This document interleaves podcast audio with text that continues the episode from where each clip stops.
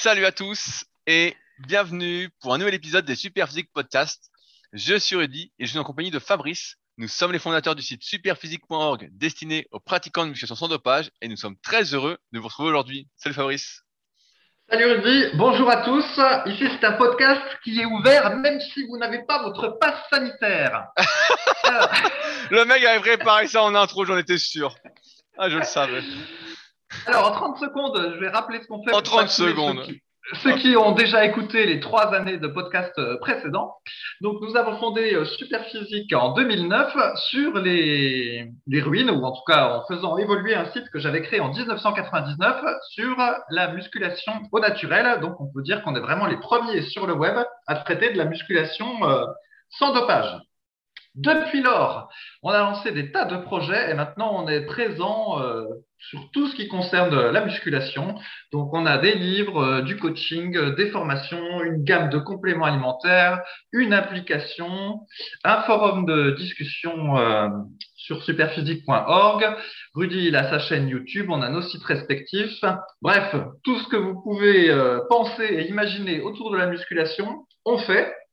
Et euh, tout cet écosystème, j'adore ce mot, est accessible depuis euh, www.superphysique.org et peut-être même que Rudy, en bas de ce podcast, mettra des liens euh, sur les plateformes de podcast qui permettent de mettre des liens parce que toutes ne le permettent pas. Tout à fait. Dans la description du podcast, je mets toujours les liens qui renvoient vers Superphysique, respectif. Bah, Superphysique, notre marque de compléments alimentaires, notre application, les forums Superphysique, ton site, ton site Fabrice, mon site. c'est bon, c'est bon. Ok, j'ai cru que tu mettais des liens vers euh, ton guide prise de masse, ton guide euh, être sec, ton guide super épaule, ton guide super bah, à mon avis, t'as pas dû lire ces guides assez, assez souvent. Hein. T'as peut-être pas dû les retenir. Hein. Sinon, tu serais beaucoup plus balèze. Hein. Alors, et dans ces podcasts, en fait, il y a deux parties. Il y a la partie, on va dire, actualité de la semaine, où on parle de tout et de rien, avec un vague rapport avec la musculation. Et il y a la partie où on répond aux questions euh, que Rudy a sélectionnées, soigneusement sélectionnées pour euh, reprendre ce qu'il écrit sur les étiquettes des chips, avec les pommes de terre soigneusement sélectionnées. Donc là, c'est les questions soigneusement sélectionnées par Rudy sur le forum Superphysique. Et du coup, bah, on, en, on en discute à l'oral pour ceux qui ne vont jamais sur les. Comment, tu, comment tu sais que c'est soigneusement sélectionné les pommes de terre sur les chips? Est-ce que tu as acheté des chips Ah, bah, tu sais bien que j'achète les chips euh, à chaque fois que je vais en randonnée. Donc là, c'est pas arrivé depuis un petit moment, mais je me souviens bien. J'ai un, c'est vrai que j'ai ce petit chaque fois que j'ai un produit chez moi, quel qu'il soit, je regarde très attentivement l'étiquette parce que j'aime bien voir le marketing euh, qu'il y a derrière les étiquettes. Et souvent, tu, as les mots euh, soigneusement sélectionnés. Ou quand c'est une boisson, c'est une boisson délicieuse. Alors quand tu sais qu'ils osent mettre, euh, déguster cette boisson délicieuse derrière le lait de soja, là tu te dis vraiment, on te prend pour un con. Alors, l'actualité de la semaine soigneusement sélectionnée. alors la semaine dernière, j'avais dit que j'étais euh, reparti pour faire du pain avec ma machine à pain, pour éviter d'avoir à côtoyer tous les cyclistes euh, touristes euh, sur les routes. Et comme je peux plus aller acheter le pain parce que je ne veux plus prendre mon vélo et me mélanger avec tous les gens, du coup, j'ai acheté une machine à pain et c'est reparti, je le fais moi-même. Et voilà, je m'amuse bien. Je partage mes recettes sur le, forum. Et euh, d'autre part, ça revient moins cher et le coût est toujours un élément déterminant dans mes choix. Et il y en a un, il y a quelqu'un, Davy, qui me répond en commentaire SoundCloud Ah, mais attention, si ta machine à pain est allumée 3h30, il faut que tu prennes en compte le coût de l'électricité. Et effectivement, je me suis dit Mais il a raison, il a raison, et ça fait plaisir de voir qu'il y a des gens qui suivent et qui pensent à tout. Donc j'ai vérifié, parce que je suis pas sûr que tu sois au courant de tout ça, Rudy. Le coût de l'électricité, c'est environ 17 centimes du kilowattheure.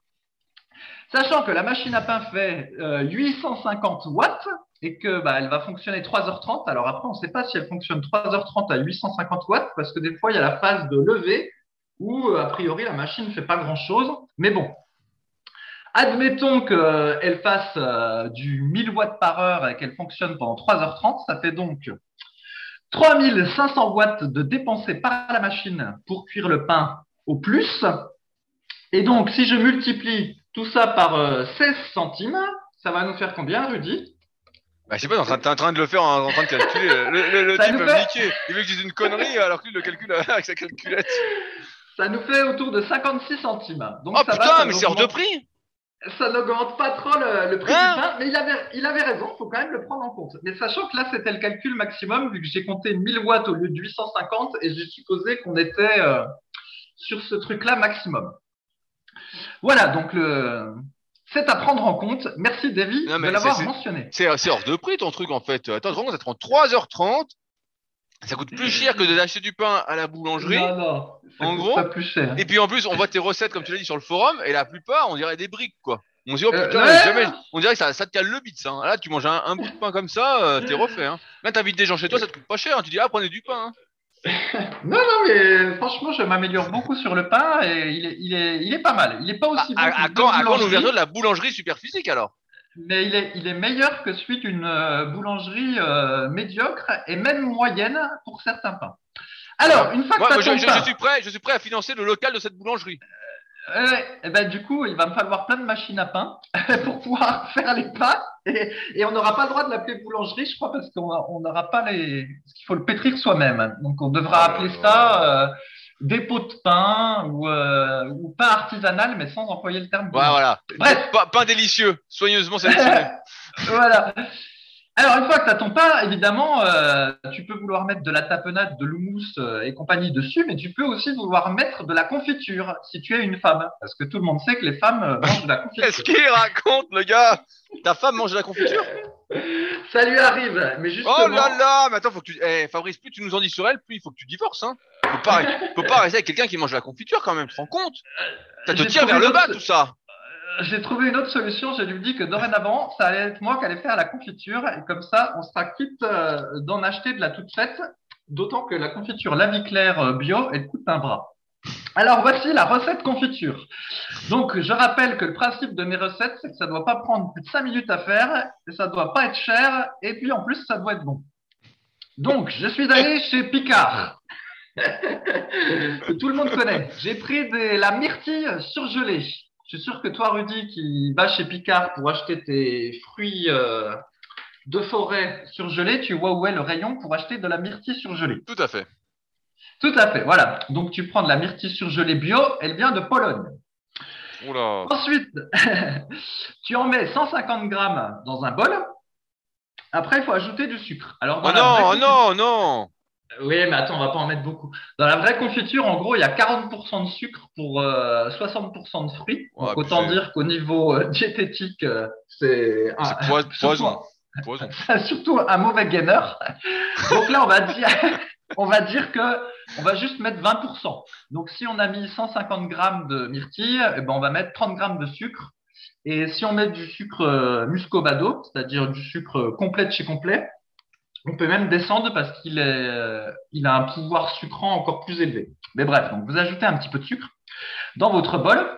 Vous faites chauffer ça, au micro-ondes en espérant que depuis, 60, depuis le temps, on, soit sûr que le micro-ondes ne provoque pas de cancer, n'est-ce pas? Et euh, vous laissez chauffer, voilà, une minute trente. Et ensuite, tout va décongeler, voire même aura cuit un petit peu. Et puis, vous allez avoir euh, une espèce de sauce euh, à la myrtille et puis bah, des petits fruits de myrtille qui ne se seront pas euh, complètement dépichés. À partir de là, Rudy, on va avoir besoin d'un ingrédient, je ne sais pas si tu connais, ça s'appelle de l'agar-agar. Oui, je vois, tout à fait. Voilà, ben, c'est une petite algue euh, qu'on peut trouver en poudre dans la plupart des magasins bio et qui a un pouvoir gélifiant. Alors normalement, je crois que pour l'utiliser, il faut la faire chauffer progressivement, tout ça, il y a toute une affaire. Mais nous, on va faire simple. On prend la boîte d'agar-agar et en gros, euh, on va taper dessus euh, un petit peu, comme si on voulait euh, verser du sel dans un plat. On tape deux fois, hop, il y a un petit peu d'agar-agar qui se met sur notre, sur notre bol. Ensuite, tu remues avec une cuillère, tu laisses un peu ça à l'air libre et ensuite tu le mets au frigo. Et une heure après, eh ben, tu as euh, grosso modo de la confiture euh, à la myrtille, donc peu sucrée et avec euh, légèrement gélifié selon la quantité d'agar-agar que tu as mis. Et donc, tu peux étaler ton pain bio que tu as fait avec ta machine à pain et, eh ben, profiter d'un bon goûter. Oui, mais moi, j'aimerais de la confiture vanille, comment je fais pour faire de la confiture vanille? Confiture vanille, ça, je sais pas faire. Par contre, j'ai fait de la confiture à la cerise. Mais il y a une étape supplémentaire. Alors, euh, je voulais pas le faire, mais je peux te dire si tu veux. Allez, on, alors, si c'est prêt. Allez, alors si c'est confiture cerise, c'est pareil. Sauf que quand vous allez mettre la cerise au micro-ondes, eh ben les, les petits, comme la cerise c'est plus gros que la myrtille, ça va pas se dépicher pareil. En fait, la, la cerise va, va, rester assez grosse. Donc du coup, il faut rajouter une étape où vous allez mouliner tout ça avec l'équivalent d'un truc pour euh, mouliner la, soupe. Pas, un gros robot, euh, juste, euh, je sais jamais comment ça s'appelle l'appareil, quelque chose qu'on plonge normalement dans la soupe. Ben là, c'est pareil, sauf que vous le plongez dans le bol. Et en gros, vous moulinez les cerises. Ça va rendre pas mal d'eau. Donc, il faudra ajouter un peu plus d'agar-agar que dans la recette précédente. Mais c'est pareil, vous aurez une bonne confiture de cerises. Alors après, il y a quand même une différence avec la vraie confiture. C'est que la vraie confiture, Rudy, on la faisait dans le temps est-ce que tu sais pourquoi tu te souviens pourquoi on faisait de la confiture dans le temps, Rudy bah, Pour pas que les fruits pourrissent, à mon avis. Ben, avec, les, fruits pourris, quoi. Comme ça, on en faisait quelque chose. il y avait ça aussi. Puis avec, euh, bah, c'était pour passer l'hiver, quand il n'y avait pas de frigo et tout ça, tout ça. Et ben, tu prenais les fruits que tu chopais, euh, par exemple l'été, tu mettais plein de sucre dedans, tu les faisais chauffer, euh, et après tu faisais tes confitures. Et en gros, ça te permettait de passer l'hiver. En gros, c'était comment dire, une forme de conservation. Mais de nos jours, en fait, l'aspect conservation euh, a moins lieu d'être. D'une part parce qu'on a un frigo, puis parce qu'en gros, ben, on peut avoir les trucs toute l'année si on les achète euh, congelés. Donc là, avec l'espèce de confiture qu'on a fait, ça va pas se conserver six mois, mais euh, ça va se conserver quelques jours au réfrigérateur et c'est largement suffisant en termes de temps pour que ce soit mangé. Donc ça pose pas de problème.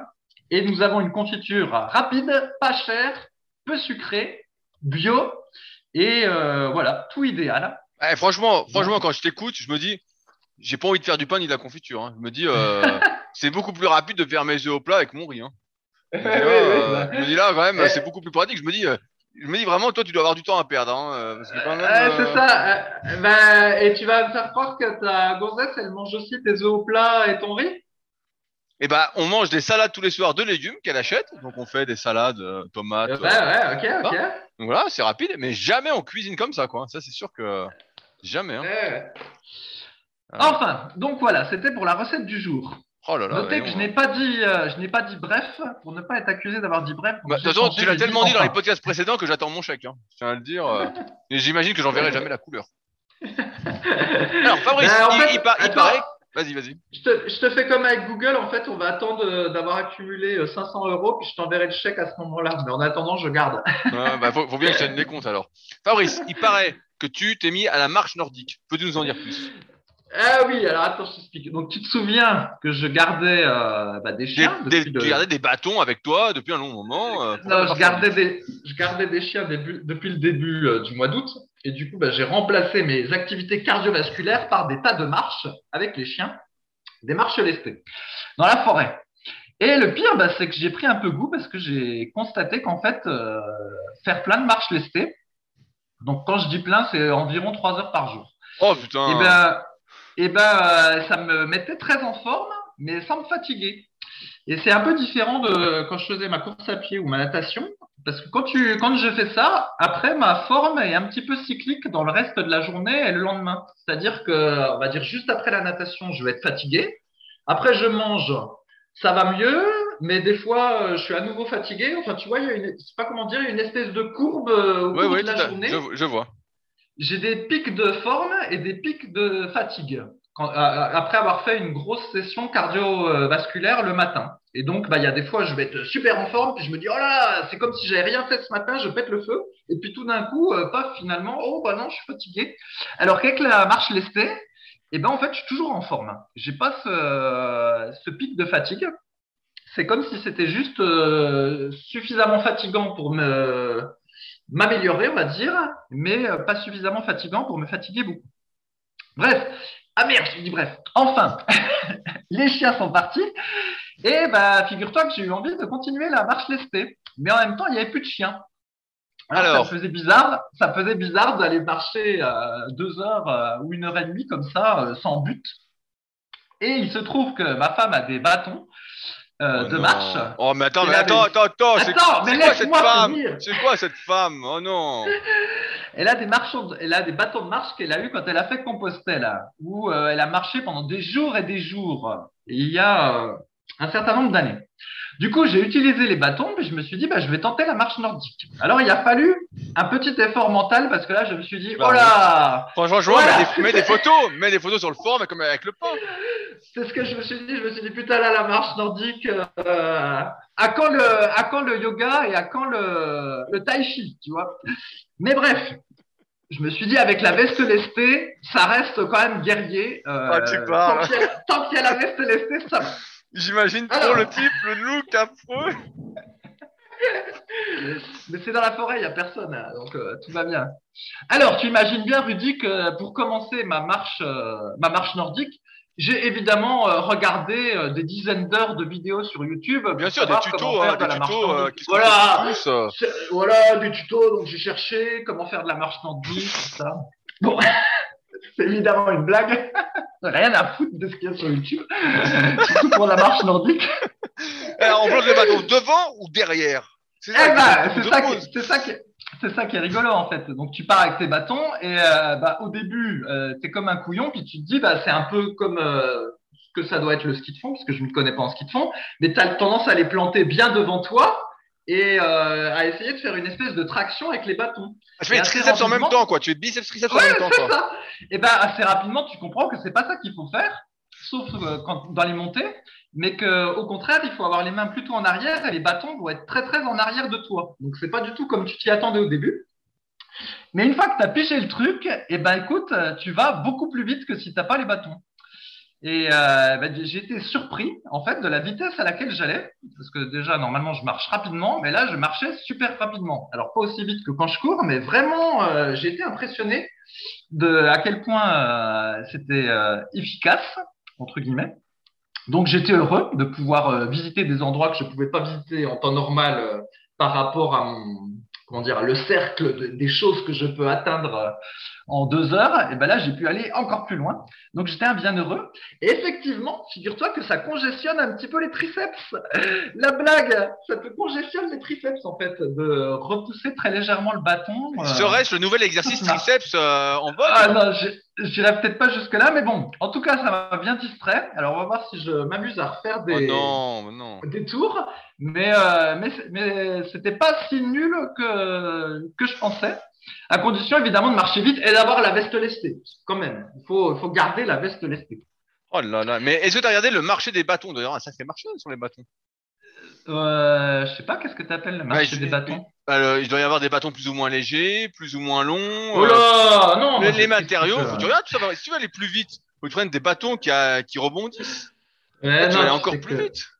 Tu sais que je m'en fiche de tout ça, donc j'ai pris les bâtons qui m'ont été donnés et euh, ça convient très Et bien. d'ailleurs, avec, tes- avec chaussures, ça va toujours? Elles sont toujours pas trouées? Oui, oui, non, celles-là, elles tiennent. Mais je soupçonne que d'aller en rando avec les baskets, ça doit les niquer. Et comme là, bah, je suis pas encore allé avec, euh, pour le moment, elles tiennent. Donc, euh, tout va bien sur les chaussures. Là, je suis en train de battre un record de longévité. Oh là là là là. Putain, les économies, quoi, c'est incroyable. hein. Ouais, ouais. Enfin, donc voilà, me voici un, un marcheur nordique pour quelque temps. Et euh, ben, on va voir ce qui se passe. Au bout de combien de temps je vais me lasser. Alors, après, j'ai encore une news, Rudy. Ça n'en finit plus. Oh là là, le quart, le quart d'heure du cirque. Euh, Ouais, ouais. Alors, c'était dans le Canard enchaîné euh, qui est paru mercredi. Donc, ils ont toujours une rubrique dans le Canard enchaîné où ils parlent un petit peu de l'industrie agroalimentaire, euh, voilà, ou de l'agriculture ou de ces choses-là. Et donc, dans celui-là, il y avait un encart qui expliquait que normalement, euh, entre la France métropolitaine, si j'ai bien souvenir, entre la France métropolitaine et les dom-tom, les produits doivent être les mêmes. Les produits alimentaires euh, sont censés être les mêmes, mais apparemment, c'est pas respecté. Et euh, bah, tu as les sodas ou euh, les produits ultra transformés, ils ont tendance à être plus sucrés dans les dom-toms parce que les fabricants considèrent que les habitants des dom-toms, c'est des, c'est des becs sucrés, comme on dit. Euh, apparemment, voilà. que Tu connais pas cette expression? Ben, En gros, ça veut dire qu'ils ils aimeraient plus les produits sucrés que euh, les Français euh, de la métropole. Voilà, alors euh, moi je dis ça c'est limite du racisme, mais bon. Et, euh, ben, ce qui se passe, c'est que du coup là-bas, apparemment les sodas et les produits transformés, euh, je sais pas de trucs en tête, peut-être les céréales pour petit déjeuner, et ben en gros c'est encore plus sucré qu'en France métropolitaine. Et comme de fait, euh, là-bas, bah, il y a plus de gens en surpoids et obèses. Donc voilà, c'était dans le, c'était dans le, dans le, dans le, dans le canard. Et c'est là que tu te dis quand même, euh, cette industrie agroalimentaire, c'est vraiment des, des flibustiers et on peut pas. Des flibustiers. Ils font pas ça pour que, euh, ils te nourrissent pas pour que tu sois en bonne santé. Hein. Je comprends pas. Je, je, comprends pas tout ça. Comment c'est que je crois qu'ils voulaient notre bien, tous ces gens-là? Ouais, bah écoute. Je, comprends pas. Pourquoi, pourquoi ils nous empoisonnent comme ça? Bah ouais. Euh, oh là là. Mais c'est vrai que euh, donc en final, euh, nous on pense qu'on a des produits trop sucrés, mais euh, bah, quand j'étais allé en Amérique du Sud, je me dis oh bah dis donc en France c'est bien. Et bah tu vois ça se trouve même par rapport au dom tom en métropole, on a de la chance parce qu'au final on a accès à des produits qui sont pas. Il y a des produits nature déjà, alors qu'en Amérique du Sud il y en avait pas. Le concept de yaourt nature n'existait pas. Et en plus, bah nous il y a moins de sucre qu'ailleurs. Donc tu vois, on pense être comment mal gâté et au final euh, c'est pas le pire. Mais imagine tu quelqu'un qui mange euh, sans trop faire attention à ce qu'il mange mais voilà euh, assez sainement, il rate pas trop les compositions. Il arrive au dom tom, je sais pas, il reste deux semaines, puis il se dit putain mais je prends du gras à vue d'œil, je comprends pas, je mangeais les mêmes quantités. Qu'est-ce qui se passe et tout Et le gars il rentre, il dit putain mais j'ai pris 4 kilos, pourtant j'ai pas mangé plus, j'ai fait plus de sport, je comprends pas. ouais, c'est ça. En fait, il faut regarder les étiquettes parce qu'effectivement, la, la, recette va pas être la même. Mais du reste, c'était pareil hein, aux Américains. Les, les, recettes sont un petit peu, sont un petit peu différentes. Hein. Il y avait plus de sucre dans, dans beaucoup de produits. Ben, je, je, crois que j'ai raconté. Notamment le café moulu, là-bas, il est déjà sucré. Et euh, le café moulu non sucré, il est beaucoup plus cher. Oh là là. Donc, euh... eh oui, Rudy. Alors, Alors est-ce que toi, tu as des, actualités intéressantes J'ai des, des actus dont deux dont je t'ai parlé un peu en antenne, il faut savoir que tous les jours, je regarde un peu l'actualité de ce qui se passe euh, aux US, euh, notamment en termes d'entraînement, en termes de diète, euh, en termes d'articles, de ce qui se fait. Et je suis tombé sur un exercice où je me suis dit, tiens, ça pourrait être le nouveau test de Fabrice. Donc l'exercice s'appelle le Renegade Rowing. Donc comme tous les exercices à la con qui servent à rien, il a un nom un peu fun, un peu guerrier. et en fait, il s'agit de se mettre en position de pompe euh, au lieu d'être au sol, on a euh, un haltère dans chaque main, donc on repose ses mains sur un, un. Et en fait, alternativement, on va faire un rowing en euh, essayant de ne pas briller le buste. Et donc l'exercice est décrit sur le site en question que j'ai vu comme un super exercice pour la prise de muscles, pour la prise de force. Et je me suis dit, bah tiens, Fabrice adore tester des exercices. Voilà un exercice pour lui, un exercice hyper fonctionnel pour le guerrier qu'il est. Fabrice, est-ce que tu vas te mettre à cet exercice-là? Le Renegade Drawing, ça sonne bien quand même. Euh, euh mais euh, je suis assez étonné que tu découvres cet exercice parce que euh, je pense que cet exercice-là, il date de l'époque de Chad Waterbury sur T-Nation dans les années 2005. Je, pense qu'à à peu près de, de cette époque-là, donc je l'avais déjà vu. Tu noteras que déjà, tu peux pas le faire avec des haltères décathlon ronds ah c'est vrai. Si, si. n'a pas d'équilibre. Bah, bien sûr que si, tu travailles encore plus le gainage. C'est ça qu'il te faut. Mais non, tu peux pas. Il faut des haltères euh, hexagonaux ou carrés parce que sinon c'est impossible de garder l'équilibre. Et mais euh, rigole, cet exercice-là, je l'ai déjà vu faire en salle dans un truc de cours collectif ou crossfit ou quelque chose comme ça. Donc, euh, il, a une, il a une certaine popularité, mais oui, ça doit être un des exercices les plus nuls qui soit, euh, en ce qui nous concerne en tout cas, pour prendre du muscle. Mais voilà. Donc, tu, vas, vas pas, tester alors. Tu vas pas tester. Non, non, celui-là, je vais pas le tester, mais il est pas nouveau. Tu m'as rien appris. Par contre, effectivement, le, ton développé couché euh, Larsen, c'est ça que tu avais dit là? Oui, le Larsen Press, effectivement. Larsen Press, effectivement, celui-là, je connaissais pas. Bon, voilà, j'ai fait quelques recherches, j'ai regardé. Je sais pas de quand il datait.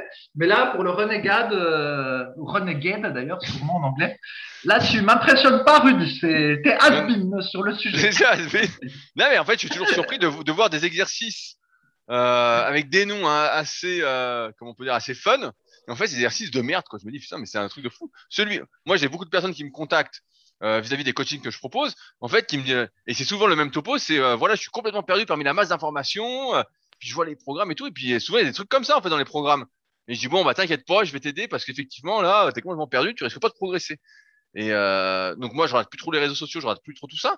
Mais c'est vrai que si tu es sur les réseaux sociaux et que tu vois que des exercices comme ça, la con, tu vois des articles, tu vois que des trucs comme ça, à la fin, tu fais un programme qui n'a ni queue ni tête. Et ça me permet de rebondir sur, euh, sans aller jusque-là quand même, j'exagère un petit peu, sur euh, des programmes que j'ai vus euh, faits notamment sur le forum Superphysique, euh, dans la partie cahier d'entraînement. Euh, je sais pas si j'en ai parlé la semaine dernière, mais il y a, eu deux rencontres qui ont eu lieu. Il y a eu une rencontre du forum Superphysique, euh, où il y a eu par exemple Marie, Romain, il y a eu le Shadok, il y a eu Nicolas, j'en oublie, hein, bien évidemment, euh, ils m'excuseront. Et il y a une autre rencontre avec la tribu Superphysique, qui était un autre de mes projets dont j'avais parlé il y a quelques mois. Mais je voulais revenir sur cette première rencontre qui a eu lieu. Et donc, euh, bah, euh, forcément, j'ai été à, la salle voir un peu comment chacun s'entraînait, discuter. Et il y avait pas mal de, de jeunes, comme le Shadok ou comme Nico, qui avaient, je trouve, pas mal de potentiel, en fait, qui étaient assez secs de base, qui avaient déjà un peu de muscles. Et donc, je me suis dit, bah, tiens, je vais aller voir comment ils s'entraînent parce qu'effectivement, sur les forums super physiques, je vais pas souvent voir la rubrique cahier d'entraînement. Faut dire que je reçois tous les jours les résumés de mes élèves. donc, j'ai des cahiers d'entraînement, euh, on va dire, tous les jours à lire, à regarder euh, et à modifier pour que mes élèves progressent euh, chaque semaine. Et je me dis, bah, tiens, comment s'entraîne Nico? Comment s'entraîne le Shadok? voir s'ils s'entraînent vraiment bien. parce qu'ils ont du potentiel, ces gars, et ce serait dommage qu'ils s'entraînent un peu à l'arrache. et donc, bah, je commence par Nico, je vais voir son cahier d'entraînement. Et puis, je vois euh, qu'il fait à peu près trois exos par séance, euh, mais en gros, un exo par muscle. Du style, euh, j'exagère un peu de souvenirs, hein, donc euh, c'est pas tout à fait ça, mais ça doit ressembler à ça. Il va faire trois séries de développé couché, trois séries de rowing à un bras, et puis il va peut-être faire un, trois séries d'un exercice biceps ou trois séries d'un exercice épaule, et voilà, ça c'est sa séance. Et donc, il a trois, quatre séances comme ça dans la semaine. je me dis, putain, il s'entraîne pas beaucoup, le gars, c'est quand même fou. Donc, bah, forcément, je lui en parle, je lui dis, mais comment ça que tu en fais si peu Et en fait, euh, l'histoire, c'est qu'il prépare un marathon et donc pour l'instant, sa priorité, c'est la course à pied. Donc je me dis bon bah ok, ça, ça peut se justifier, euh, ok. Se transformer physiquement, c'est pas son objectif principal, ok. Et puis il y a le Shadok, le Shadok que j'avais vu et puis il voulait être coaché. Et donc euh, j'avais pas trop. En rentrant, j'avais été voir de cette rencontre des forums superphysiques au Superphysique Gym, donc ma salle qui est la proximité d'Annecy. J'avais été voir son gars d'entraînement et je m'étais dit mais putain c'est bizarre. je vois l'entraînement, je dis putain il fait presque rien. Et, euh, et, en fait, il faisait un half body. Sauf que dans ce half body, en fait, il faisait que 5 exercices pour le haut du corps. Donc la séance bas du corps avait plus de logique, mais euh, celle du haut du corps, je me souviens, il y avait un exercice de coucher ou de décliner, il y avait un exercice de rowing, un exercice d'épaule, un exercice biceps et puis un exercice triceps. Et là, je me dis, mais tu peux pas être balèze en faisant ça. Euh, surtout que le Shadok, bah, pour ceux qui ont suivi euh, les podcasts depuis un petit moment, euh, c'est un, un, jeune qui rencontre plein de problèmes euh, dans l'entraînement, des petites douleurs, des trucs, et il continue de s'acharner. Donc ça, c'est déjà pas mal. Il a un sacré mental. Et euh, je me dis, bah, quand tu fais ça, tu peux pas être balèze. Ça, c'est une séance pour euh, full débutant qui débute vraiment la muscu, qui doit apprendre les exercices, mais c'est pas comme ça que tu progresses. Et donc là, bah, je l'ai récupéré en élève, et donc c'est drôle parce que je lui ai dit, bah voilà, voilà ce qu'on va faire. On va faire un vrai entraînement. On va faire ce qu'on décrit habituellement dans les podcasts super physiques, à savoir deux, trois, quatre exercices en fonction des muscles, une à deux fois par semaine en fonction de chaque muscle. Euh, et puis on, va on va forcer un peu plus, on va pas juste faire un petit peu de volume. Euh, et quitte à avoir moins de fréquence d'entraînement, parce que là il faisait un half body, donc euh, tout était deux fois, là tout n'est pas deux fois dans ce que je vais proposer de faire et qu'il a commencé. Et là où je veux en venir, c'est que je suis très surpris, malgré tous les podcasts qu'on fait, tous les articles qu'on a fait, tous les exemples de programmes qu'il y a sur le site, que ce soit superphysique.org, que ce soit musculation-alter.fr, que ce soit rudicoya.com, dans chaque article, j'essaie de mettre un programme cohérent à partir de mon expérience, euh, où justement, voilà, on met pas mal de volume, euh, voilà, on essaie de travailler tous les muscles sous tous les angles. Quand il n'y a pas plusieurs angles, on essaye d'avoir des exercices qui se complètent en fonction de la relation de tension-longueur. Euh, et donc, jamais sur Superphysique ou sur nos sites, on a mis des séances avec un seul exercice par muscle, même dans half body en fait. Ou alors, c'est vraiment les bras en fin de séance et c'est pas la priorité. et toi, bah, c'est là où je veux en venir, Fabrice, je vais te faire participer euh, plutôt que de parler. Quand tu fais un half body, combien tu fais d'exercices dans ta séance hors abdominaux ah bah, Combien de têtes, je ne sais pas. Il faut que j'additionne tout. Bah, mais compte, effectivement... Dis-moi. Alors, ça va faire 3 pour le dos, 2 pour les pecs, donc on en est à 5. 5. 2 pour les biceps, 6, 7, 2 pour les triceps, 8, 9, et ensuite il me reste encore euh, avant-bras, donc 1, abdos 2, et euh, bah, ça doit être. Et voilà. Et donc, et donc, en plus là, tu fais pas, tu fais pas d'épaule parce que c'est un point fort pour toi. On est d'accord. Euh, oui, non, effectivement, il y en a un pour les épaules. Alors après, ça va être euh, soit l'oiseau, soit l'élévation latérale. Oui, donc voilà, donc on est pratiquement à 10 exos. Ok, on est pratiquement à 10 exos. Donc ça, c'est un half body. Voilà. Moi, quand je fais un half body, en ce moment, quand je fais beaucoup de kayak, je m'entraîne aussi en half body. Ma séance, c'est simple, c'est 8 à 9 exercices sans compter les abdos. Donc c'est 8 à 9 exercices. Et je sais pas quand Fabrice a travaillé les avant-bras ou des trucs comme ça, euh, en plus. Donc c'est ça un half body et c'est ça un entraînement. Et donc je suis vraiment très surpris quand je vois des entraînements comme ça sur le forum, quand on a un objectif de transformation, et c'est peut-être votre cas, vous qui nous écoutez aujourd'hui. Si vous faites des entraînements comme ça, c'est normal que vous ne preniez pas de muscle. C'est normal que vous ne vous transformiez pas physiquement, même si vous progressez l'entraînement sur vos perfs, parce qu'il n'y a pas suffisamment de volume. Aujourd'hui, ça fait longtemps que j'ai parlé des réseaux, donc je dis aujourd'hui, mais il y a quelques temps, il y a quelques années, il y a eu toute une mode sur la fréquence d'entraînement où on disait mieux vaut faire trois fois trois séries, donc euh, trois séries de développer le lundi, trois séries de le mercredi, trois séries de le, vendredi, plutôt que neuf séries dans une séance. Ça, c'est bien pour le débutant. Ça, c'est bien pour le débutant. Notre expérience nous montre que pour prendre du muscle, le volume d'entraînement durant la séance est hyper important et que euh, c'est très très rare et même, et d'ailleurs, il y a quelqu'un qui a mis une, bonne question comme ça sur euh, un topic, sur, sur mon topic sur les formes superphysiques, qui a dit qu'est-ce que tu penses euh, de ceux qui font qu'un seul exercice par muscle, mais qui vont faire trois, quatre séries lourdes, trois, quatre séries moyennes et trois, quatre séries longues sur le même exercice? Alors moi, je suis pas très fan de ça, euh, mais je connais des types de la team, comme euh, notamment Yann, s'il nous écoute, qui lui fait ça parce qu'il a plein d'exercices un peu magiques avec lesquels il gonfle un peu de partout quand il est fait, développé couché il va faire une dizaine ou douze séries de développés couchés, mais il va faire trois, quatre lourdes, trois, quatre moyennes, trois, quatre vraiment longues. Il va surtout forcer sur les lourdes et après, il va euh, forcer plus que la plupart, euh, la plupart des gens. Euh, mais voilà. Et effectivement, lui, ça lui réussit bien. Mais on est sur un truc, et j'en parlais avec lui quand il était à la salle il y a encore un mois. Et il me disait, ouais, la plupart des gars, en fait, ils en font pas assez. Ils font trois, quatre séries, et puis c'est fini. Et puis voilà. Et lui, il disait, bah non, il dit, les gars, faut faire. Et pareil pour le dos. Récemment, il a pris beaucoup du dos. Alors, et pareil, il a trouvé son exercice, il fait du rowing à un bras. Et pareil, il fait peut-être 15 séries, en fait, de à un bras. Il s'arrête pas, il fait 15 séries, euh, d'un exercice. Tout ça pour dire qu'il y a quand même un minimum de volume à faire durant la séance pour nos muscles, pour que ceci se développe en concordance avec notre progression dessus.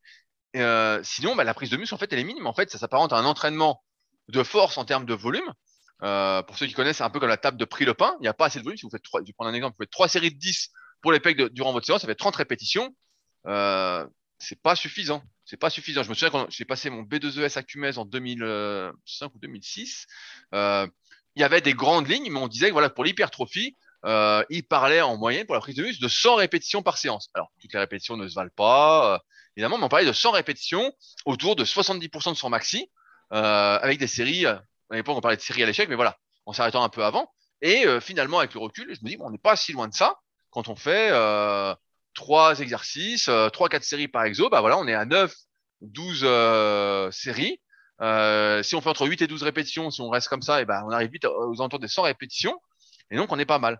Et en ça, bah, c'est bien pour le débutant, voilà, le full body. Le petit half body que faisait le Shadok, par exemple, ou que fait Nico, bah, c'est bien, voilà, pour, dans une optique de renforcement musculaire. mais pour se transformer, c'est pas assez. Il manque du volume. Alors, à ceux qui nous écoutent, ils font des trucs comme ça. Si vous souhaitez vous transformer, faites plus de séries, plus d'exercices, et vous allez voir, vous allez être surpris. Euh, et il y a plein de gars comme ça sur d'autres forums. Je vois qui disent ah moi je suis pas fait pour la muscu, je progresse pas, pourtant je fais ci. Et en fait la plupart c'est qu'ils s'entraînent pas. Ils s'entraînent pas. On peut pas. Euh... C'est pas comme les, les, recettes de Fabrice qui peuvent être euh, rapides, euh, délicieuses, pas chères. La, la muscu il y, a, pas de raccourci comme ça en fait. Euh, on peut pas gagner du temps. on est obligé de se dépenser. Et c'est ça aussi qui quand on n'est pas spécialement doué comme c'est notre cas, et sans doute comme vous qui nous écoutez. Et on peut pas faire d'économie sur ces efforts. Et euh, c'est ce que je voulais transmettre euh, comme message. Voilà. Oui, et eh bien justement, c'est un des, inconvénients du half body, euh, bah, c'est que la partie moitié du corps, si tu choisis une répartition haut du corps, bas du corps, d'ailleurs, c'est pas forcément à un moment donné, j'avais un half body où je faisais pec épaule biceps cuisse et euh, l'autre partie, je faisais euh, dos, triceps, euh, abdos. Donc c'était aussi un half body dans ce sens qu'il y avait que deux séances avec moitié du corps à chaque fois. C'est pas nécessairement au bas. Et c'est vrai que quand tu fais au bas, la partie haute, ça fait beaucoup d'exos et du coup, bah, ça prend des plombes. Sauf à raccourcir les, les temps de pause entre les séries, quoi, à descendre à 1 minute 30. Mais bon, ça a d'autres inconvénients dont on a déjà parlé. Et euh, ou alors, il faut essayer de supersetter. Donc euh, la partie bras, par exemple. Et du coup, bah, on peut faire euh, commencer par le dos, faire les pecs de manière conventionnelle, on va dire, et puis après les biceps, triceps, on fait euh, en enchaînant. Ça peut être une astuce. Et c'est vrai que quand on fait, par exemple, tout euh, de manière conventionnelle plus avec euh, deux minutes de pause entre les séries, euh, c'est sûr que la séance elle est longue et c'est pour ça que le half body type haut du corps, bas du corps, bah, c'est pas euh, super pratique et que bah, à la fin on préfère passer à un split. Effectivement, on, passe à un split et dans le split, rien n'empêche d'avoir une fréquence un peu supérieure. Moi, j'aime bien faire faire à beaucoup. Bah, je vais prendre un exemple basique, mais un genre pec biceps, dos triceps, cuisses. Et en fait, comme il reste que les épaules qu'on n'a pas fait, faire par exemple euh, deux exopecs, deux exodos, et puis faire les épaules juste après, sachant qu'on n'est pas fan des développés. Donc on fait juste élévation, une variante d'élévation latérale, une variante d'oiseau. Euh, et donc comme ça, on a en fait deux fois les pecs, deux fois le dos. Quand on fait le dos et les pecs, et ben en fait il y a déjà il y a un peu les biceps et les triceps qui bossent plus ou moins en fonction de sa morphonatomie. Et donc on est sur un programme un peu plus, euh, on va dire, euh, plus entre deux qu'un split où on travaillerait que chaque muscle vraiment directement une fois par semaine. Donc il y a plein de trucs à faire mais c'est vrai que l'inconvénient du half body, c'est que ça prend un temps fou quand on fait un vrai half body à 8-9 euh, exercices dans la séance. Euh, et qu'en plus on utilise des charges lourdes, ça prend un temps fou. Et donc la solution, bah, c'est de passer sur un split et avec le split, en fonction du temps qu'on a, de faire des compromis par rapport à ses points faibles, ses points forts, ce qu'on souhaite développer euh, en priorité, sachant que sans doute vous n'aurez pas le temps d'accorder de l'attention à tous les muscles. Donc il faut se concentrer sur, euh, en général quand on débute, on va dire qu'on met l'accent sur les plus gros muscles et moins sur les autres. Mais euh, encore une fois, c'est peut-être une question euh, de goût et de couleur. Oui, ou encore une autre astuce avec le split, mais bon, ça, ça marche mieux si on s'entraîne chez soi, puisqu'on a de la liberté sur les jours d'entraînement, c'est de faire une semaine sur six jours. Et euh, voilà, par exemple, du coup, s'il y a trois séances dans la semaine avec un jour de repos entre chaque, eh bien, euh, du coup, bah, chaque semaine, on va, les jours d'entraînement vont pas être les mêmes, mais euh, on a un, jour de repos en moins par rapport à si c'était une semaine sur sept jours. Et en fait, ce jour de repos en moins, quand on est au niveau euh, intermédiaire en muscu, eh ben c'est mieux en fait, parce que du coup, on entraîne chaque muscle de manière directe tous les six jours plutôt que tous les sept jours. Et en général, c'est mieux quand on est intermédiaire voire même tous les cinq jours, parfois c'est mieux. Alors après, comme Rudy l'a dit, lui, son autre stratégie, c'est d'avoir des exercices qui vont travailler de manière indirecte euh, certains muscles et du coup, on a une fréquence au final un petit peu plus élevée, même en faisant euh, une séance euh, par semaine pour chaque muscle. Voilà, si tout le monde a réussi à me suivre, c'est que c'est bien parce que moi-même, je suis pas sûr de m'être pas perdu en non, moi ça, ça m'avait l'air clair, mais c'est vrai que des fois on parle. Ouais, mais comme toi, tu sais, comme toi, tu sais déjà ce que je veux dire. En fait, c'est pas un bon indicateur. Donc voilà. Alors, est-ce qu'on a Entraînez-vous. Entraînez-vous. Entraînez-vous. Et puis, il faut gueuler aussi. Alors, ça, c'est vrai, là, toujours Shadok, le pauvre. Mais c'est ça, quand on met des vidéos après, ben, on a moyen de se faire euh, critiquer, entre guillemets. Enfin, on peut servir d'exemple, alors que celui qui n'en est pas, ben, n'a rien à lui dire, en fait. Comme la dernière fois, il y en avait un qui avait annoncé des perfs un petit peu étranges. Il n'a pas mis de vidéo, on n'a pas pu lui dire s'il faisait ses exos euh, bien ou s'il les faisait mal. Il a quand même ajouté une photo. Je sais pas si tu te souviens, c'était le type qui faisait 10 à 70 au oui, Oui, oui, oui j'ai vu la photo, il était, il était pas mal. Il était, il était pas si mal, mais euh, j'ai envie de dire pas aussi bien qu'il. Je m'attendais à ce qu'il soit par rapport à ses perfs. Donc soit il est très nerveux, soit j'ai un petit doute sur la, la, manière dont il fait les exercices, mais comme il nous a pas gratifié de vidéo, le flou reste entier. Alors que bah, Shadok, justement, bah, il nous met des vidéos, donc du coup, ça permet de voir. Et c'est vrai que la dernière fois, il avait mis une vidéo de gainage, mais j'étais pas au courant que voilà, c'était le début d'un cycle, euh, tout ça, tout ça, que tout était planifié. Et en fait, le gainage, il avait fait trois séries de 20 secondes. C'était du gainage latéral. Et là, sincèrement, ça m'a fait mal aux yeux. Je me suis dit, mais putain, c'est pas possible de faire que 20 secondes de gainage latéral, quoi. Euh... Le, le, mec ne laisse pas débuter, quoi. Il veut tout de suite que je le crame, le gars. Ah non, mais 20 secondes, là, je me suis dit, mais non, euh, j'avais envie de dire, mais respecte-toi toi-même, mon gars, tu peux pas, tu peux pas faire ça, quoi. Ah je, vais, je, vais être, je vais être salaud. Euh, donc, euh, quand, je, quand je coachais en, salle, donc il y a une quinzaine d'années, euh, et ben en fait, j'avais des gens, des fois, qui étaient complètement sédentaires, qui voulaient commencer la muscu. Et bah, moi, ça faisait déjà 5-6 ans que je, faisais, je m'entraînais. Et donc, je me, dans ma tête, bah, tout le monde le gainage, bah voilà, la planche allait, les crunchs, tout le monde pouvait faire au moins 20 crunchs, tu vois, ça me semblait, ça me semblait basique. Et en fait, plein de fois, je suis tombé sur des gens pour qui, bah, 30 secondes de gainage, bah, c'était la mort de chez mort. Et pour qui faire 10 crunch, mais c'était hyper dur en fait, 3 fois 10 crunch. En fait, on pouvait pas les faire avec une minute de récup, on était obligé de prendre 2-3 minutes. Les types étaient, euh, ils n'arrivaient même plus à se relever. Je me, souviens d'un gars, pour se relever, il se roulait sur le côté tellement après le crunch, après 3 fois 10 crunch. Non mais c'est vrai, tu vois, tu vois, on rigole. Mais faut pas oublier que, euh, je sais pas euh, qui, qui, vous êtes, quel est votre niveau, pour ceux qui nous écoutent aujourd'hui. Mais euh, faut pas oublier qu'il y en a qui débutent, qui partent de loin. Et donc, euh, bah là, le Shadok, moi, je sais, je vois qu'il se prend beaucoup la tête sur plein de trucs. Donc, euh, mon rôle surtout, ça va être de le rassurer, de lui dire qu'on va progresser et on va progresser.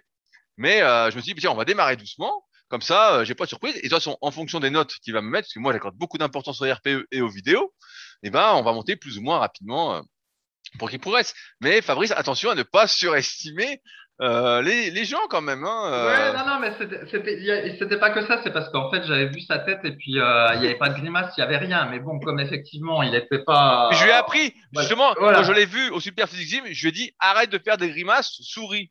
Parce que il faisait des grimaces en prenant des poids, euh, il s'échauffait les épaules, les actions latérales avec 2,5 kilos. Et donc, rien qu'à l'échauffement, il faisait des grimaces, il serrait les dents à fond, quoi. Et je lui disais, non, mais je dis, attends, je dis, calme-toi, t'es trop tendu, euh... trop tendu. donc je dis, je veux voir du sourire sur les vidéos. Je veux voir au, moins, au moins au début de cycle quand tu forces pas.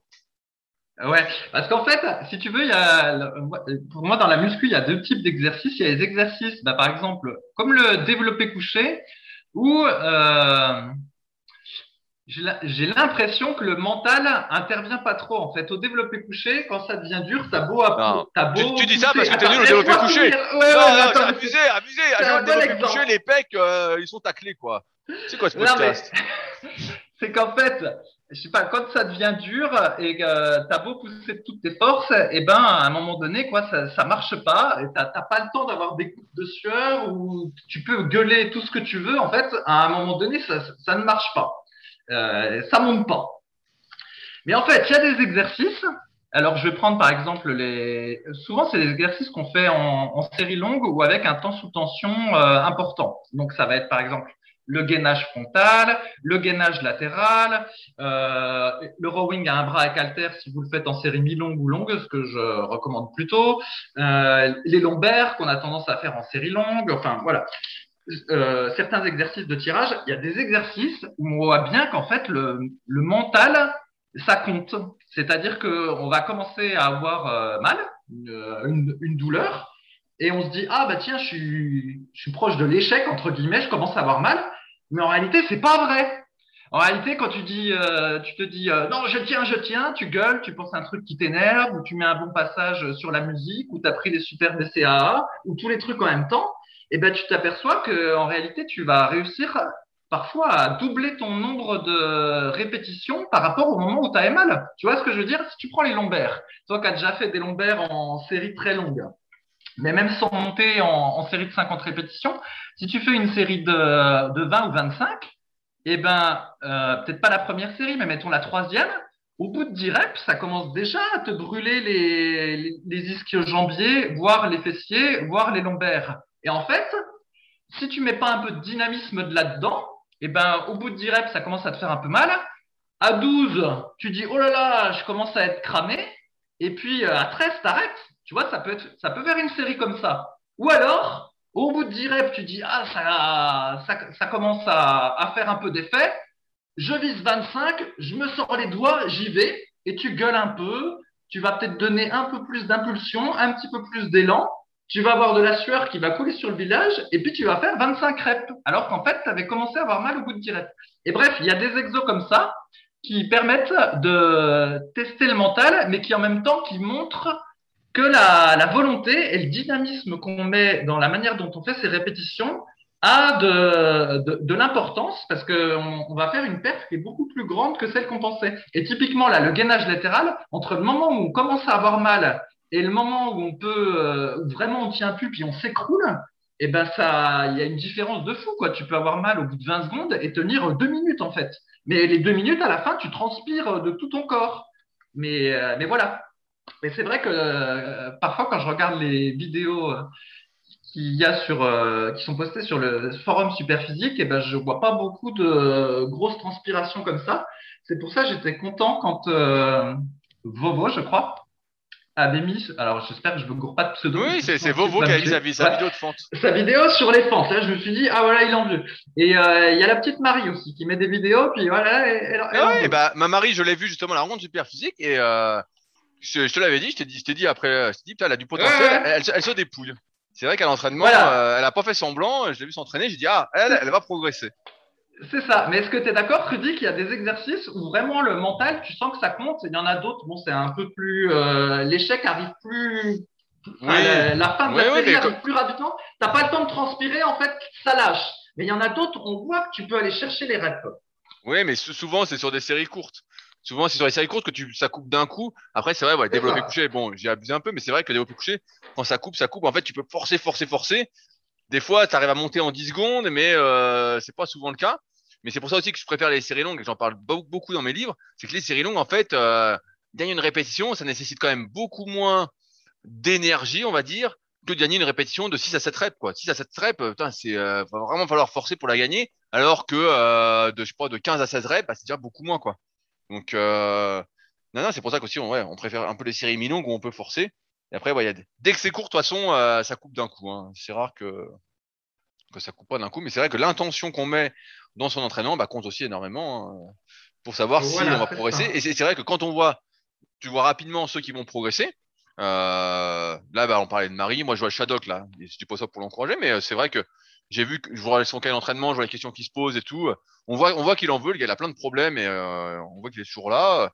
On voit les types. Bah, il y avait Romain aussi, le Riser que j'ai bien chambré. Tu le vois s'entraîner. Le gars, tu sais qu'il en veut. Hein. Tu sais que bon, euh, il a pas ce physique là par hasard et puis euh, il fait pas juste trois séries quoi. Hein. ça me fait penser, j'ai oublié de dire tout à l'heure, mais moi, quand je vois des programmes comme ça, je vois trois, trois exos ou quoi, je vais même pas la séance. Hein. Franchement, j'ai pas envie de m'entraîner. J'en parlais, j'en parlais avec mon pote Anto tout à l'heure.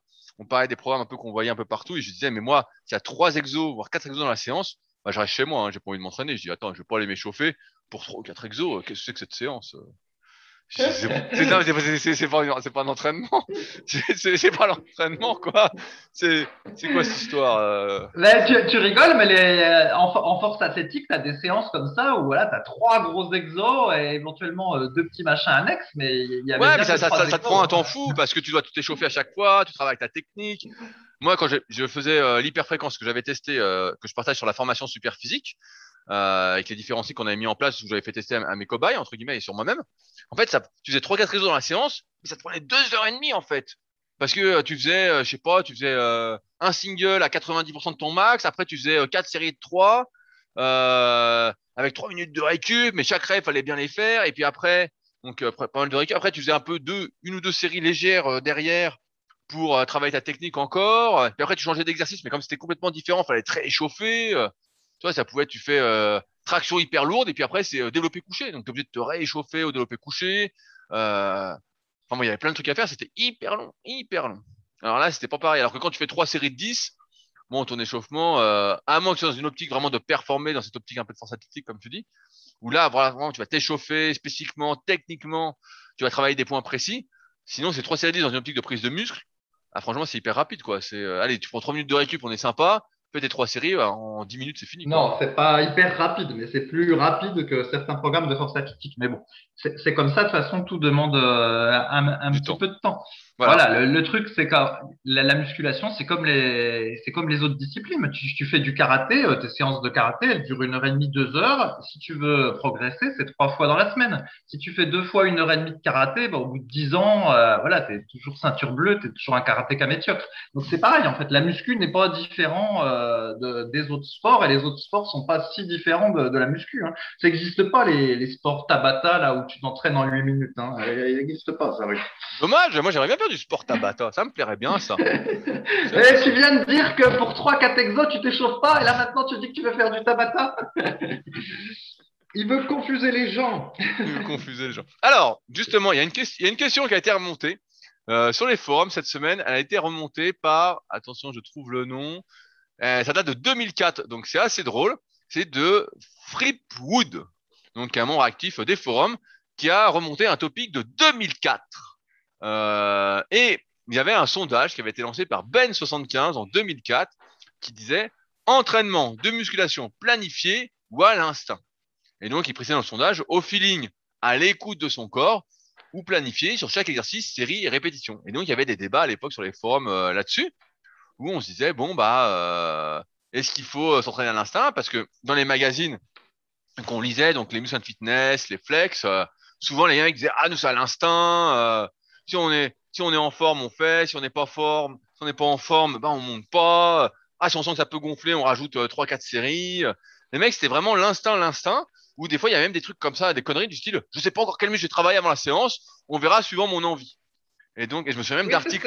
Je crois que c'était Paul Dillette. Il disait ça. Il disait Ah, je vais à la séance. Ah, bah tiens, j'ai envie de faire les épaules. Je fais les épaules. et je me souviens même d'un article où il y avait Francis Benfato qui était interviewé et où lui, euh, bah, il était un peu mis en avant. C'était un Français qui avait un, super physique. Euh, à, l'époque, je crois, au mieux, il a fait sixième Olympia. Donc, je sais plus en quelle année, mais voilà, il y avait une, belle ligne euh, avant de se déchirer le pec. Et je, je sais pas s'il pas déchirer un biceps aussi, mais en tout cas, il s'était déchiré un pec.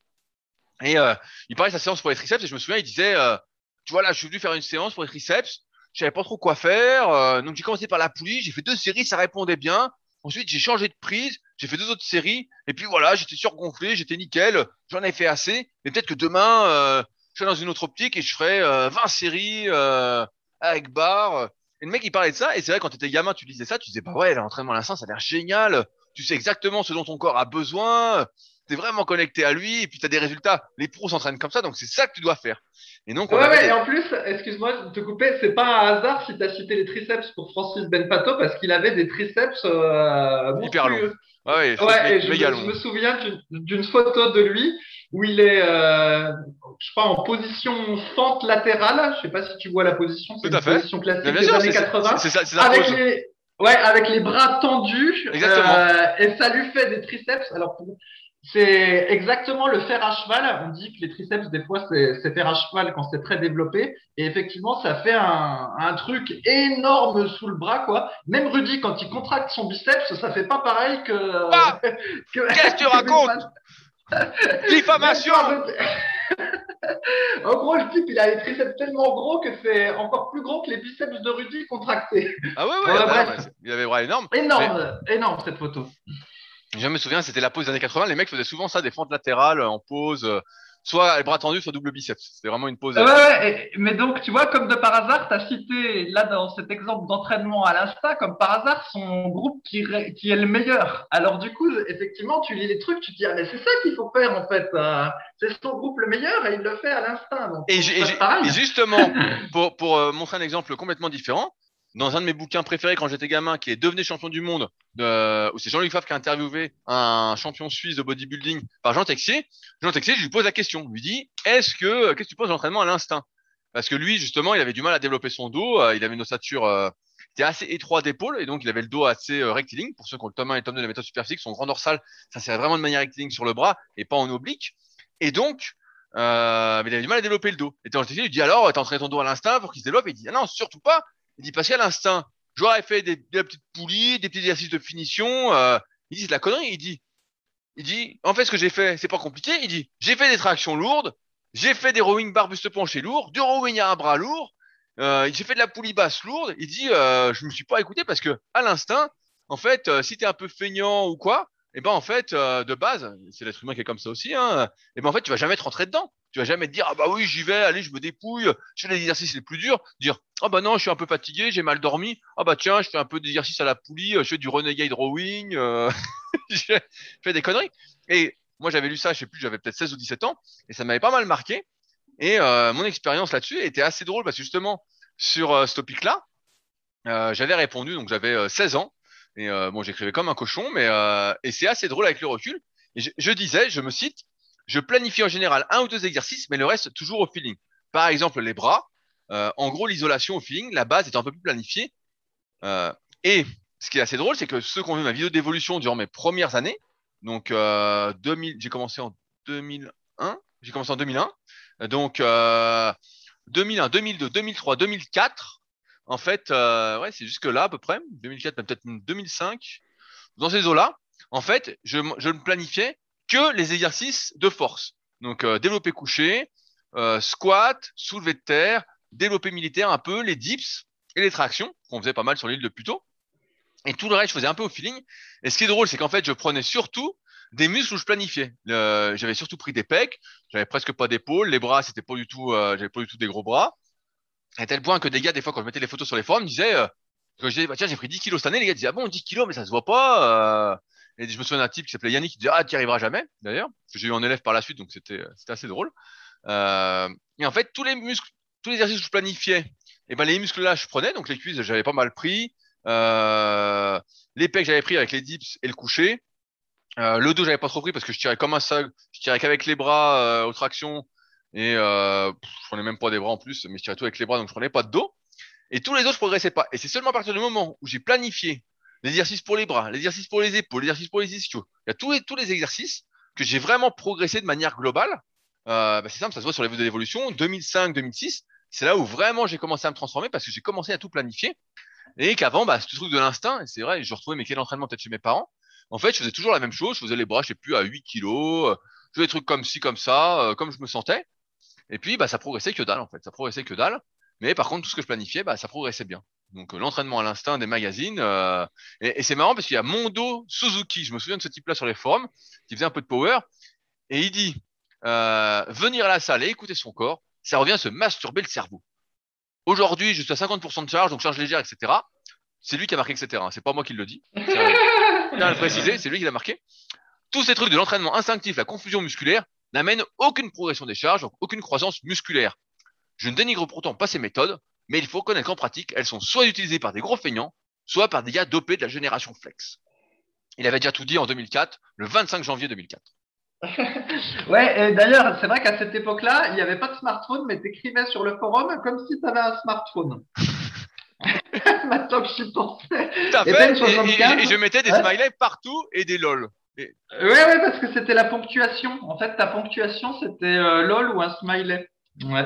Et c'était à cette époque-là où les pseudos, ben, quand tu t'appelais Ben75, c'est soit tu avais 75 ans, soit tu habitais euh, à Paris, en gros. Bien sûr, et, c'est marrant de voir tous les anciens qu'il y avait. Donc il y avait Jean, Jean Larue qui était là, il y avait euh, Vincent qui était là, donc euh, notre pote suisse qui s'entraîne toujours pas malgré les années, qui cherche toujours la meilleure théorie.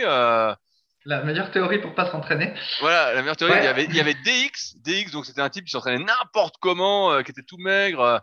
Mais il était, sympa, le gars, mais bon, c'est vrai que putain, il était venu au resto avec des épaulettes, le. Donc ça, je m'en souviens très bien. J'avais dit, putain, euh, il est gratiné. Il y avait Fred, enfin, il y avait tous les gars de l'époque, euh, et donc c'était euh, les débats qu'on avait, et je me suis dit, bah, tiens, c'est marrant, on peut en reparler euh, un petit peu. Ouais, alors moi, je vais quand même parler de l'entraînement à l'instinct. En fait, ce qui, ce qui se passe, c'est que je pense qu'il y a une partie des gens, quand ils vont s'entraîner à l'instinct, puis qui adorent la muscu, en fait, l'instinct, ça va être la congestion. Donc, en fait, ils vont faire tout ce qui favorise la congestion. Alors là, ce serait typiquement mon cas. Donc, oh là là, abusé, à... Là oui, donc du coup, si je faisais, euh, je sais pas moi, les, les biceps à l'instinct, bah mettons, je ferais euh, du curl concentré, du curl à la poulie, enfin bref, tous des trucs, du curl à la machine, tous des trucs qui vont congestionner en fait et plutôt des séries longues et des temps de repos courts parce que euh, j'aime pas prendre des temps de repos euh, longs. En fait, à l'instinct, ce serait ça mon programme. C'était de la, de la congestion puis de la transpiration. Mais effectivement, ça, ça donnerait pas grand chose. Mais il y en a d'autres, en fait, où à l'instinct, ils ont plutôt tendance à préférer la force. Et euh, bah, j'ai déjà vu des gens qui s'entraînent, on va dire, à l'instinct sans planifier. Et donc, bah, ce qu'ils faisaient, c'est que l'entraînement, c'était du développé couché. Je fais un maxi. Exactement. Je retente un maxi. Euh, une fois que j'ai échoué à ma tentative de maxi, je redescends, je vais faire un triplé, un quintuplé, et puis après, hop, voilà, c'est fini, je passe euh, à, un autre exercice. Et en fait, il y a des gens, quand ils s'entraînent à l'instinct, et eh ben, ils font plein de trucs euh, super en force. Et parfois, en fait, ça, peut marcher parce qu'il se trouve que leur instinct correspond en plus, on va dire, je sais pas, à leur l'espèce de morphologie à, ce qui leur va pour eux. Et des fois, s'entraîner à l'instinct en pure force, ça fonctionne. Et des fois, s'entraîner à l'instinct en pure congestion, bon, ça, ça, ça, a moins de chances de fonctionner, mais ça peut quand même fonctionner un peu chez les types hyper doués. Mais souvent, ce sera chez les, plutôt chez les dopés. Mais l'entraînement en force comme ça, ça, peut marcher pour certaines personnes, hein, de faire plein de séries euh, courtes avec des temps de repos euh, assez longs, non chronométrés, mais longs on discute avec les potes, tout ça, puis après on revient et on retente un maxi ou un doublé. Et puis il y en a qui peuvent prendre des épaules, euh, des triceps et des, des pecs comme ça. Bien sûr. Euh, il y en avait plein, il y en avait plein dans ma salle comme ça à trembler en France quand j'entendais voilà. les, les gars, ils venaient le lundi et le jeudi, c'était développé couché, il restait une heure sur le banc, ils étaient euh, cinq ou six.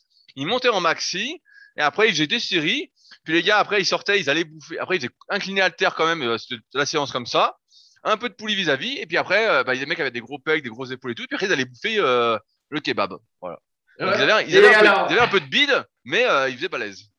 Voilà, mais, mais ils étaient peut-être quand même balèzes, même sous la, la, graisse. Ça dépend des gens, pour ceux qui font de la force athlétique, mais il y en a qui arrivent à prendre quand même. Et moi, je me souviens que j'avais un, un, un, pote, celui qui m'a fait débuter la muscu, qui s'entraînait euh, bah, complètement au, feeling, en fait, parce que euh, voilà, il s'était pas trop intéressé euh, à tout ça. Puis finalement, bah, il, il, recopiait un peu ce que faisaient les autres en faisant lui ce qui faisait plaisir. Et, et, pour ses biceps, il adorait faire du curl au pupitre à 45 degrés avec la barre Z ça congestionnait bien. Alors, euh, il était content, il faisait plein de curls à la barre Z. Et aussi, il avait remarqué que quand ensuite il faisait des tirages à la poulie basse en prise euh, pronation, après ses curls à la barre Z, et eh ben la congestion du biceps euh, continuait à augmenter, tu vois. Et donc le type, son entraînement, ben, il s'était mis à faire euh, curl barre Z pupitre, et puis après, s'il avait le temps, il faisait des tirages à la poulie basse en pronation. Donc le truc complètement improbable, tu vois. Et donc il se basait juste sur la, congestion, et il se trouve que ben, il avait des biceps en fait, ça, marchait sur lui ce truc-là. Évidemment, sur plein de gens, faire ça, ça, n'aurait pas marché, mais sur lui, ça marchait. Donc parfois, parfois ça marche, mais le plus souvent, ça marche pas. Il aurait dû sortir, un, bouquin, il aurait dû sortir un bouquin, ton pote, la, méthode euh, biceps révolutionnaire. ouais, ou alors, parce que parfois ça va marcher aussi sur les groupes musculaires qu'on a euh, en, point fort. En fait, de faire un peu euh, à l'arrache comme ça.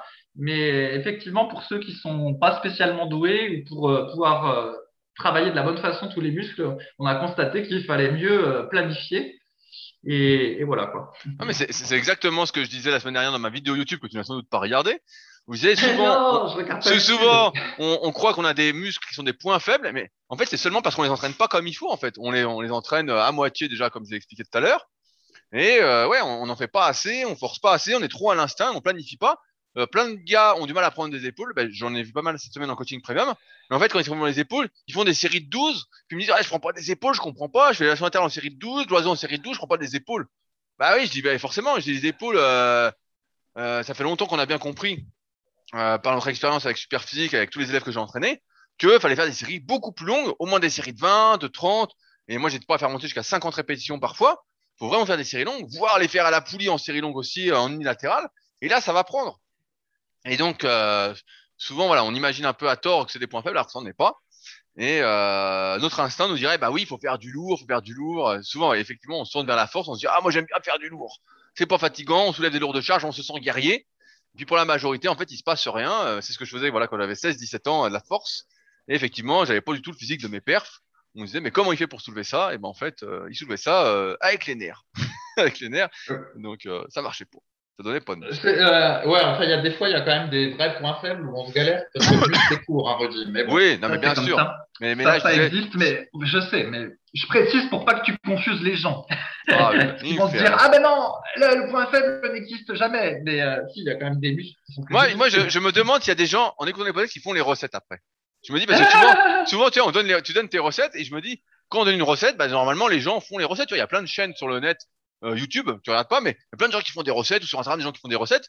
Et je me dis bon bah ils font des recettes, c'est pour que les gens les fassent. Et je me demande s'il y a des gens vraiment qui font tes recettes depuis le début. Ah, Alors, bah, si, des, si, des, auditeurs nous écoutent, est-ce qu'il y en a qui, qui, font les recettes et qui peuvent se manifester?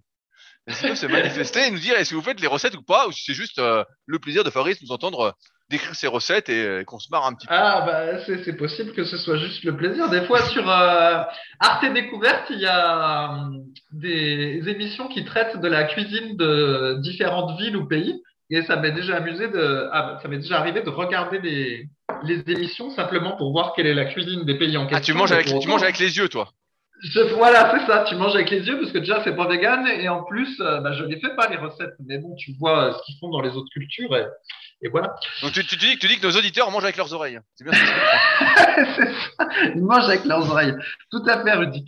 Et alors, à, la décharge des auditeurs pour les histoires d'épaule, s'ils n'ont pas lu euh, les livres, euh, nos livres mis à jour ou euh, les derniers programmes d'entraînement, c'est vrai qu'il y a des programmes d'entraînement sur le site Superphysique où je crois qu'on mettait que 12 à 15 reps pour les exos d'épaule.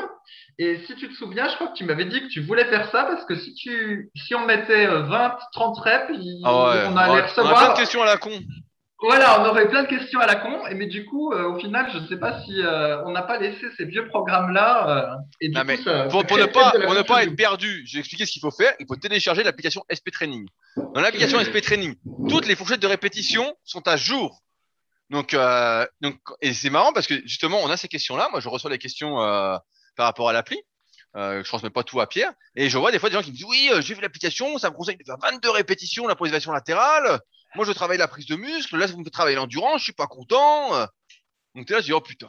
Oh putain. Eh ouais, là, c'était déjà pour ça que, euh, voilà, ça n'avait pas voulu Exactement. mettre la bonne fourchette en 2009, mais du coup, je crois qu'on a laissé la mauvaise fourchette. Et euh, voilà, ceux qui vont se référer à certains articles du site, ils vont peut-être être, euh, être confusés, comme je, comme prenez, prenez SP Training, vous serez pas déçus et vous allez vite progresser. Et en plus, vous en ferez largement assez. Vous ne ferez pas des half body à dormir debout.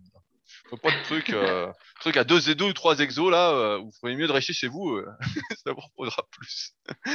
Alors, sur ce, eh ben, on arrive au bout du podcast. On est déjà un peu plus d'une heure. On espère, comme d'habitude, que vous avez passé un agréable moment dans notre compagnie.